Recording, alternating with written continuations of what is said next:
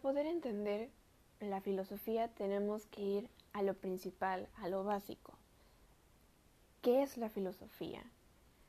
La filosofía surge de la necesidad del hombre para poder explicar cuál es su origen del mundo, acerca de su realidad, sintiendo el obrar del mundo, es decir, el conocimiento de la realidad, así como el sentido del obrar humano y además que se divide en dos vocablos que es la etimología, es filos, que significa amor, y sofía, que significa sabiduría. Y estos dos juntos suena amor a la sabiduría. Eso es en cuanto al concepto. Pero ¿qué hay de nuestra vida diaria? ¿Qué papel juega la filosofía?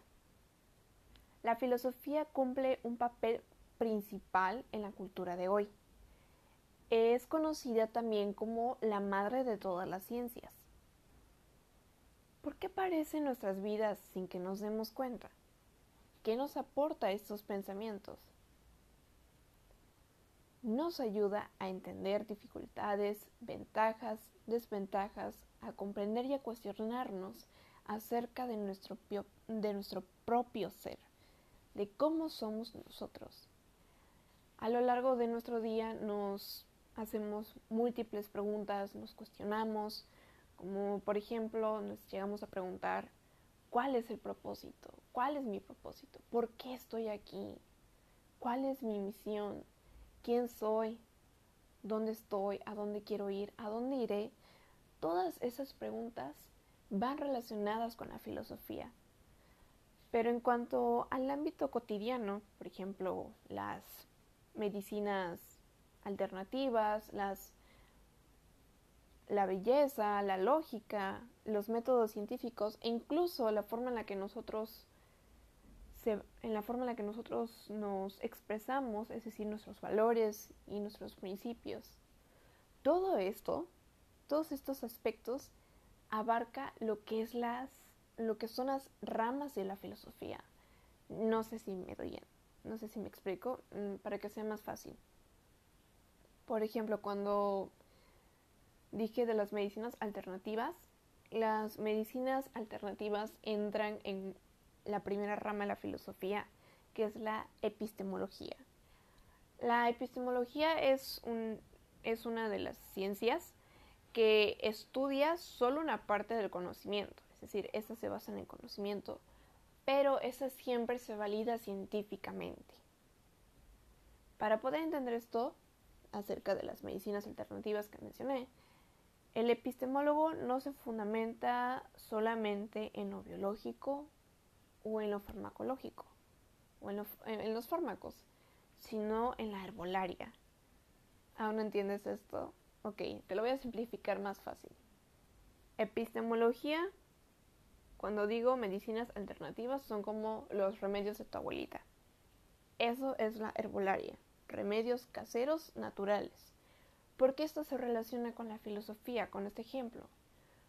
Porque aquí se maneja lo que es nuestra mente, nuestro cuerpo y lo que es nuestro ser.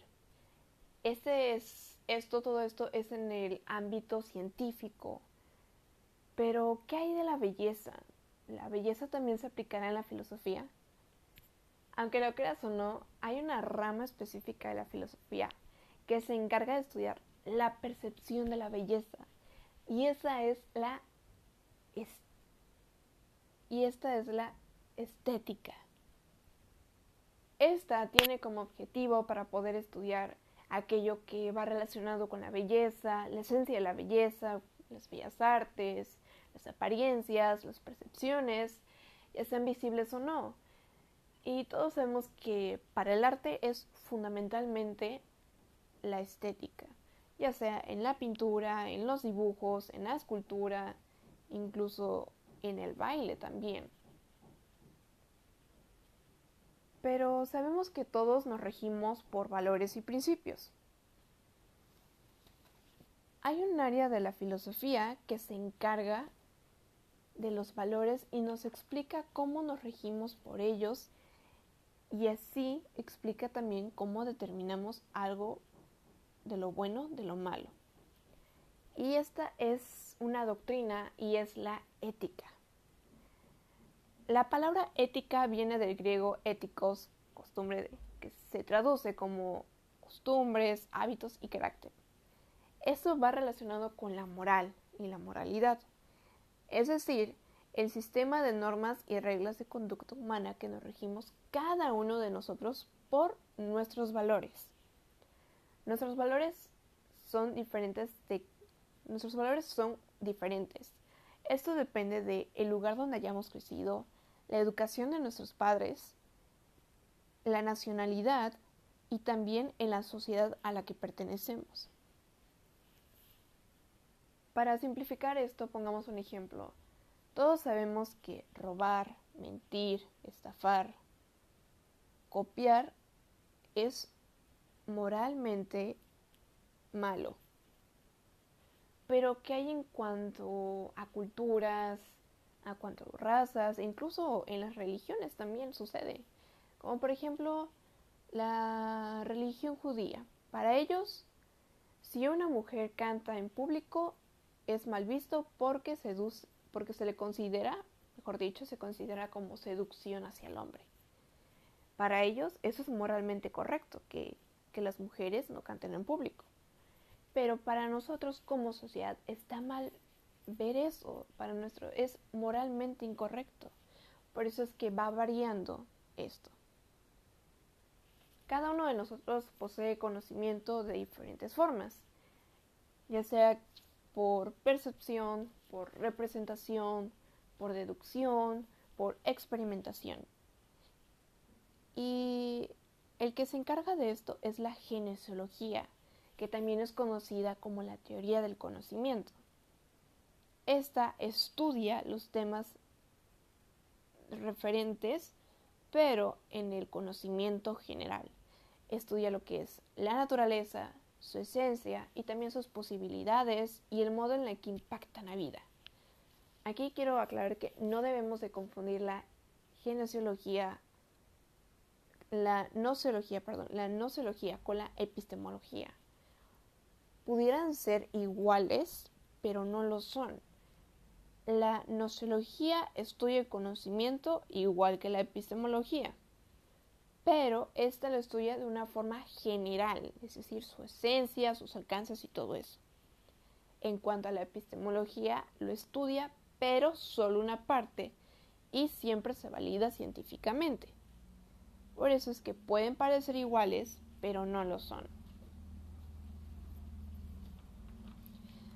Todos, todos nosotros ocupamos la lógica, como por ejemplo cuando hacemos nuestros exámenes de matemáticas, nuestros exámenes de física, informática, o también cuando vemos las series, por ejemplo, las series criminalistas, ellos también ocupan la lógica.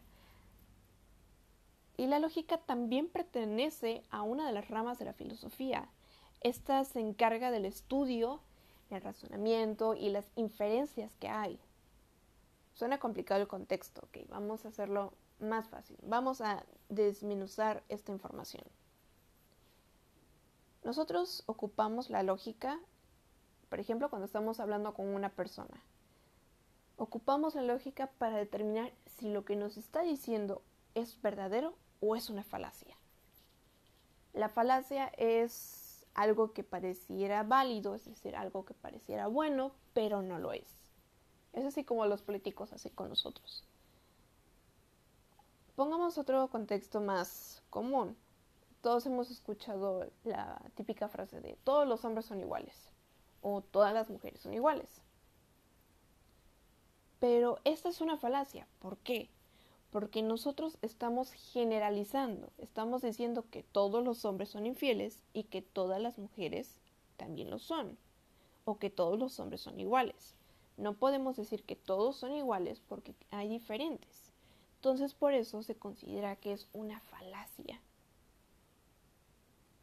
Pero en cuanto a lo que es, pero en cuanto a, lo que es nuestra realidad, a las cosas que nos cuestionamos, a las cosas que nos inquietan, la forma en cómo entendemos nuestra relación con el mundo, esto lo estudia la metafísica, que es la ciencia primera. Estudia la naturaleza, la estructura y los componentes en los principios de la realidad esto toca lo que es el ser, la existencia, el sujeto, el tiempo y también el espacio. Esta nos ayuda a entender quiénes somos, qué significa que seamos o qué es lo que queremos ser. Entender la vida más a un nivel que va más allá de nuestros pensamientos. Es poder entender la realidad o poder explicar algo sobrenatural que nos ocurre o que ocurre a nuestro alrededor. Además también de entender la relación entre el hombre y el universo. Y esto es lo que abarca la metafísica. Realmente es muy amplia la metafísica. Creo que todos alguna vez hemos hecho juicios valorativos o nos basamos por nuestros principios fundamentales que son los valores. Todos lo hemos hecho, pero nunca nos hemos preguntado qué nunca nos hemos preguntado más bien si hay un estudio que analice esto. Y esa es la axiología. La axiología también es conocida como la teoría de los valores. Esa se encarga de estudiar la naturaleza de los valores y los prejuicios valorativos. ¿Qué es un juicio valorativo? Nosotros lo hacemos constantemente, que es cuando nosotros damos una opinión, damos nuestro parecer o incluso valoramos a algo o a alguien para determinar si es bueno o no. Pero en la axiología hay dos términos muy fundamentales y muy importantes. Este es el subjetivo y el objetivo. ¿Cuál es la diferencia entre estos dos? El subjetivo depende de cada individuo, es decir, de cada uno de nosotros. Y en el objetivo es cuando llegamos a un acuerdo común o un acuerdo universal, como en este caso son las ciencias. Y en el subjetivo depende de los pensamientos, el conocimiento, la percepción y los gustos de la persona. Esto es en cuanto a la axiología. Pero ¿qué hay de nosotros? ¿Qué hay de lo que estudia la ciencia? ¿Qué hay de los entes? entes. Sí, ¿alguna vez has escuchado la palabra ente? Tranquila, yo tampoco al principio.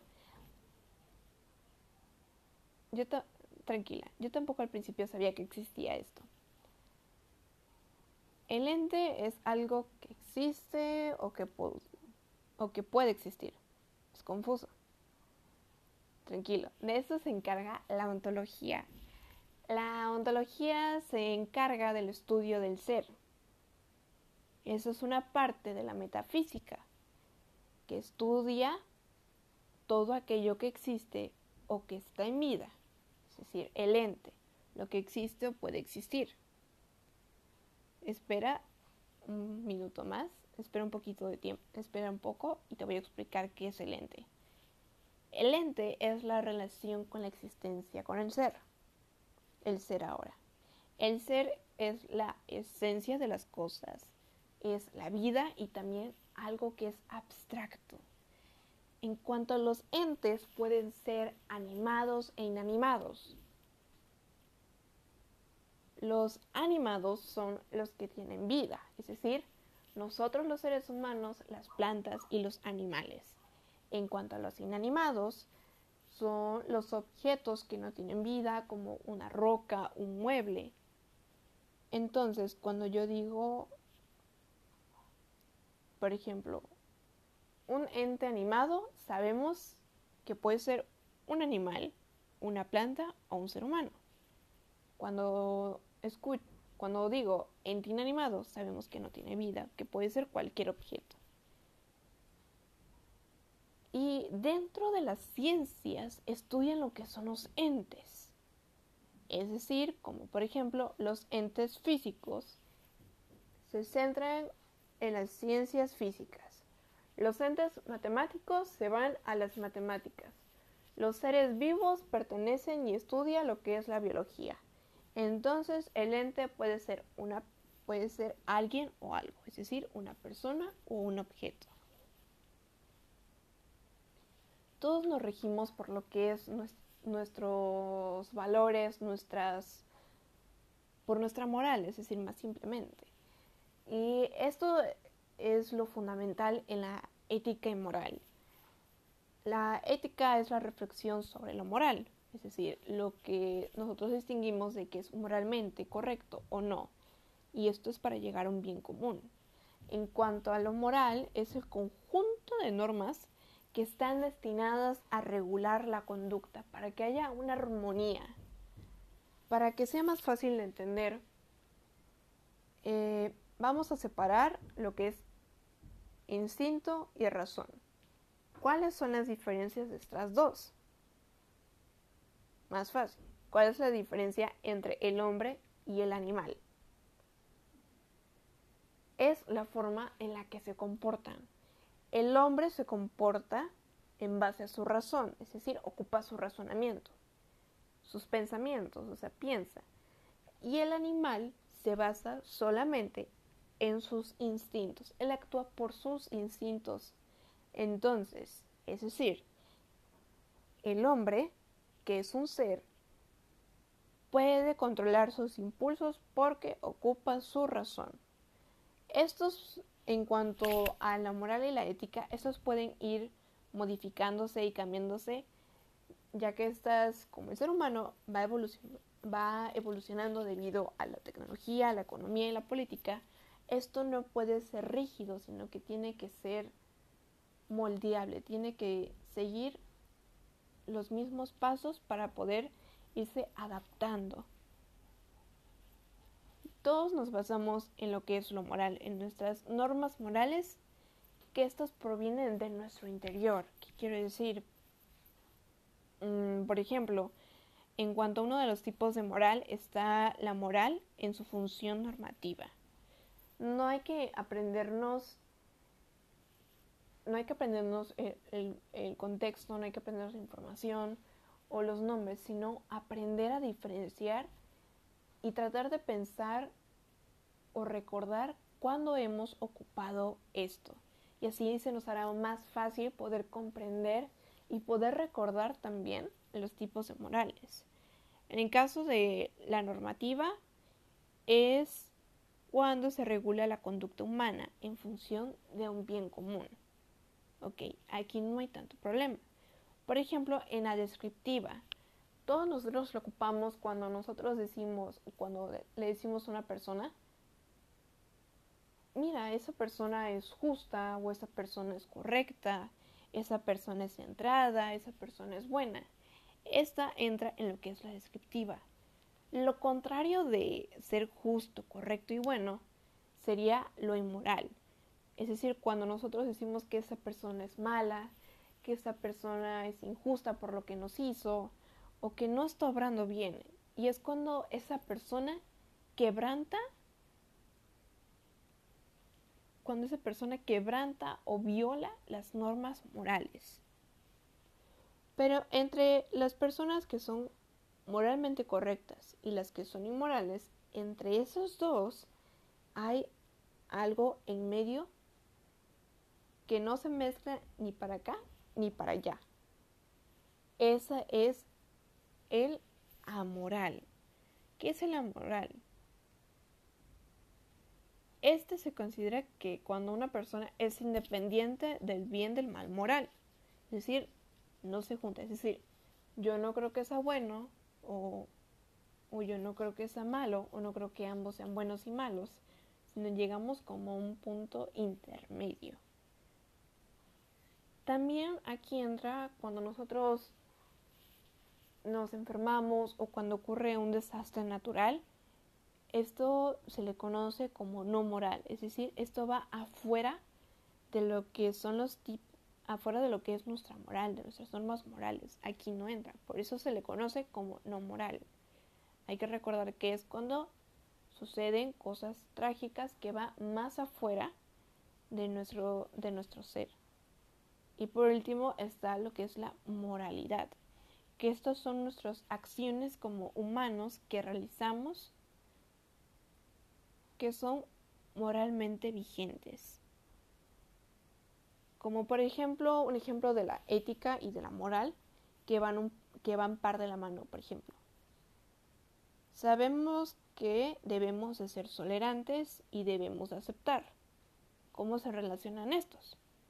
Por ejemplo, En el caso de la tolerancia, debemos de respetar a todo aquel que forme parte de nuestro contexto, ya sea su raza, su color, su religión o de dónde venga. Y en cuanto a la aceptación, debemos aceptar, por ejemplo, en el caso de que existen personas que son racistas o que son o que les gusta discriminar a las demás personas. Estas no están aceptando que una persona sea diferente y además no están siendo tolerantes. Y es así como actúa lo que es la ética y la moral. Hay una de las ramas de la filosofía que en mi, persona a mí realmente me llamó mucho la atención la obra de este filósofo. La obra es El ser y el tiempo. Es de Max Heininger. Eh, fue un filósofo nazi. Sí, fue un filósofo nazi. Y este habla acerca, o sea, en su obra habla acerca de la existencia de la autenticidad cómo nosotros llegamos a ser una persona auténtica. Pero hay que aclarar que nadie es 100% auténtico y nadie es 100% inauténtico.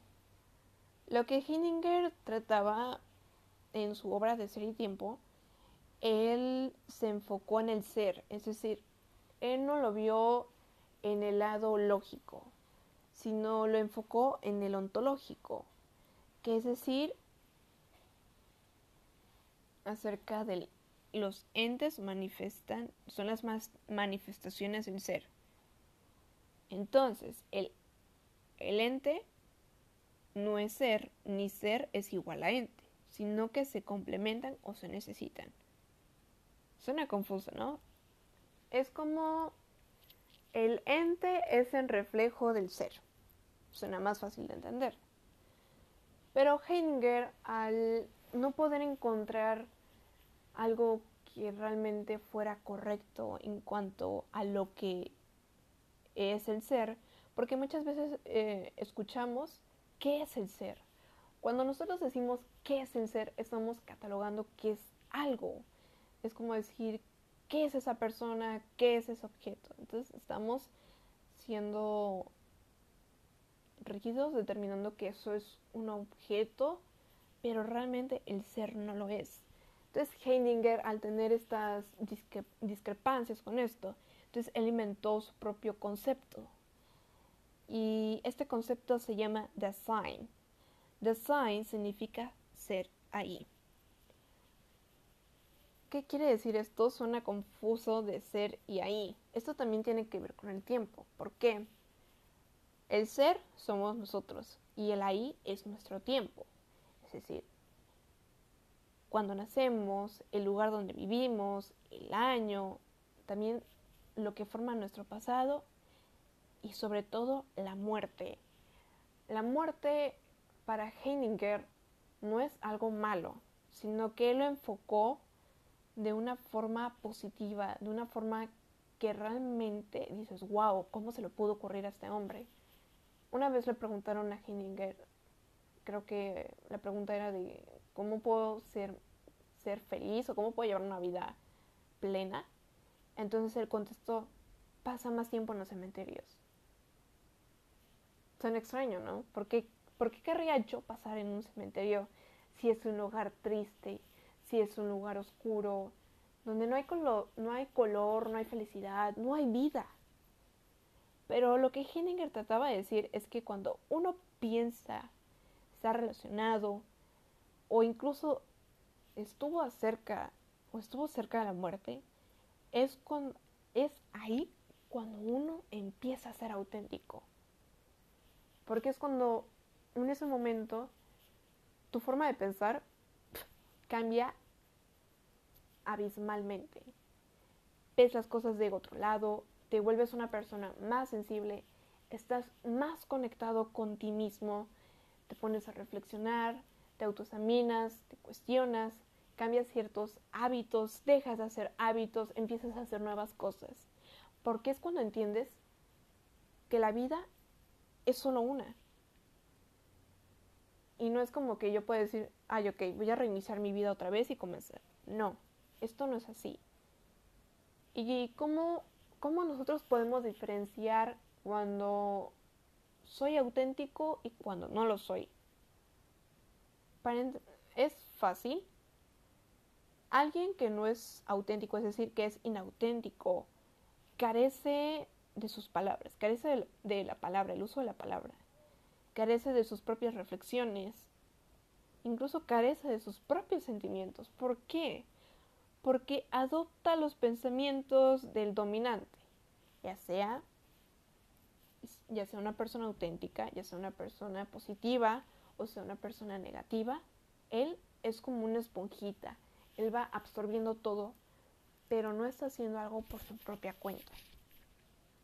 En cuanto al auténtico, es cuando uno se vuelve es cuando uno se vuelve más humilde, uno se vuelve es cuando uno se vuelve más humilde, estamos más conectados con nuestro ser.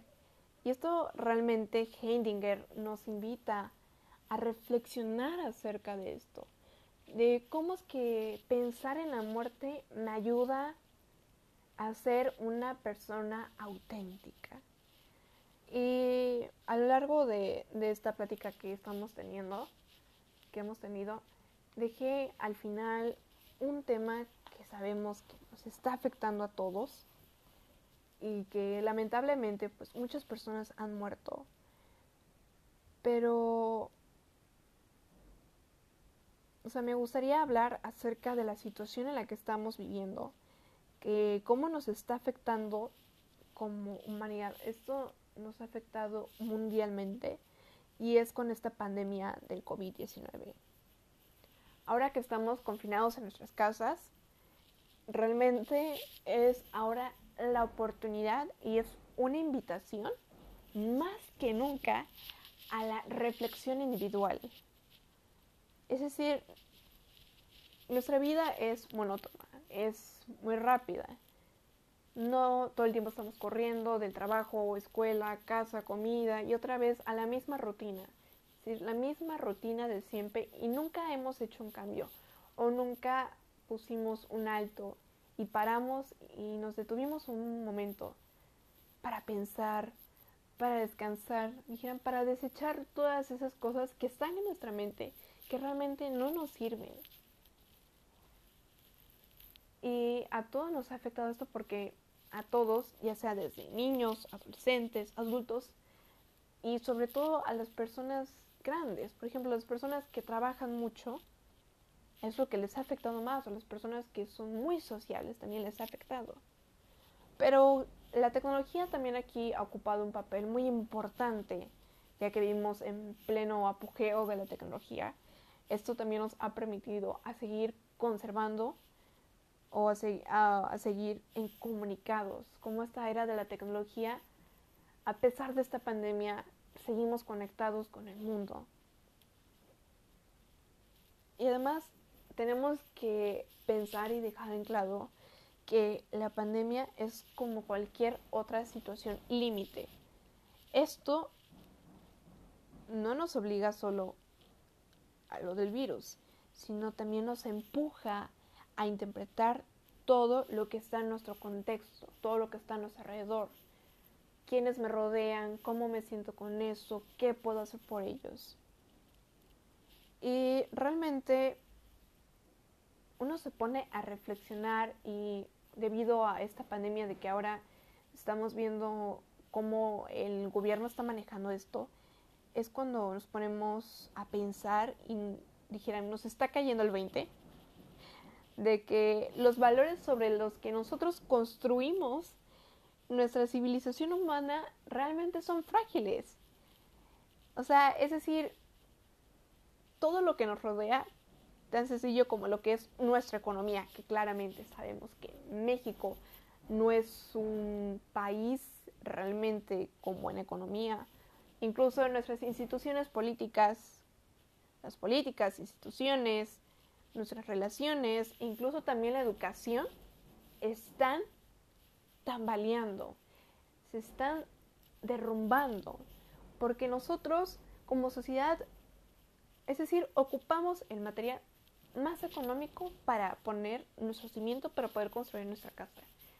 Claro, si nosotros ocupamos esos materiales, ok, la casa podrá verse bien, podrá verse normal, podrá verse fuerte, pero que realmente, pero realmente cuando ocurre un desastre devastador, que se nos mueve todo, y así como esta pandemia, es cuando sale a la luz todas las situaciones tan feas en las que estamos viviendo como sociedad.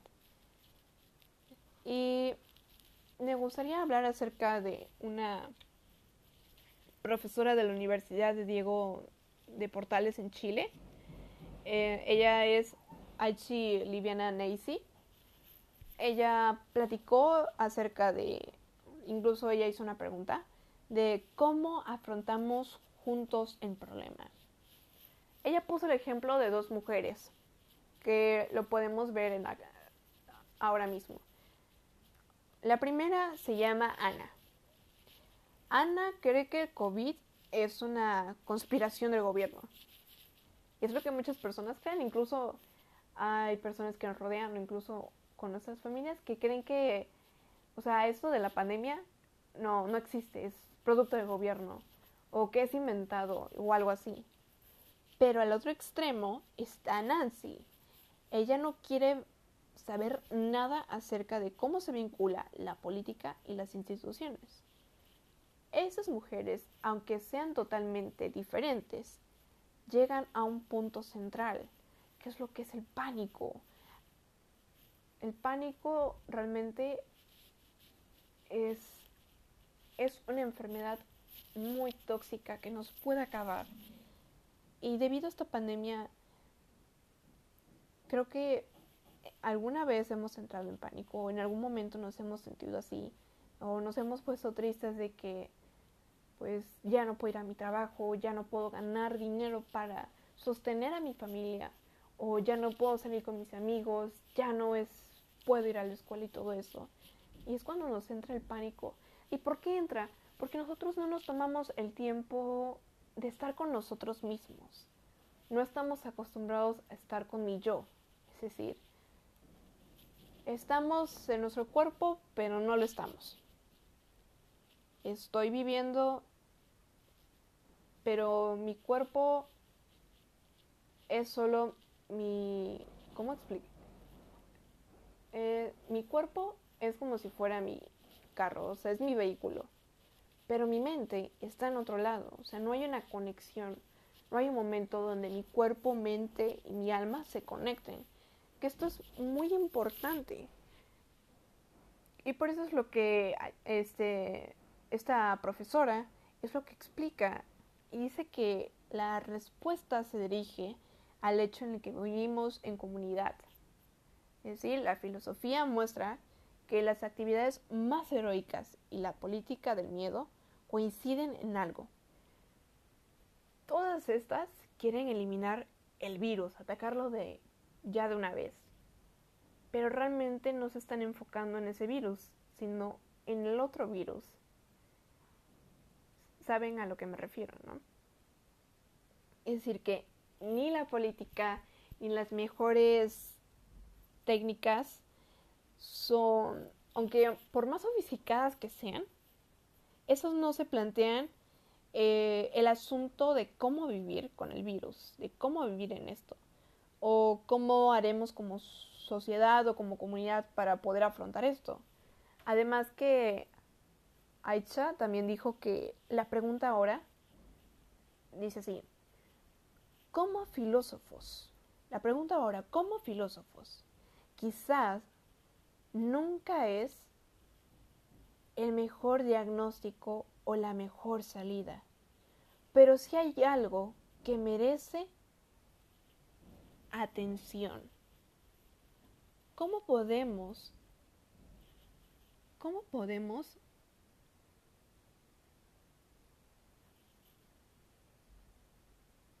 ¿Cómo podemos ver esto? ¿Cómo podemos ver este afecto como el miedo o el pánico, dada a una situación límite. Y realmente, ya dejando lo que dijo esta doctora, que esta profesora, perdón, me gustaría hablar de mi propia experiencia de este confinamiento. Realmente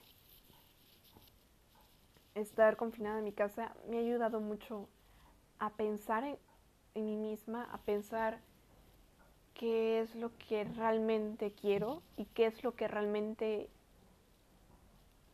pensaba antes del, confinamiento. Es decir, como dijeron, nos invita a reflexionar. Antes no tenía el tiempo para conectarme conmigo misma. Es decir, no tenía tiempo de vivir junto con mi cuerpo. Incluso me he hecho a lo largo que estoy conmigo misma, me he dado cuenta de muchas cosas que realmente no me gustan o que no sabía que existían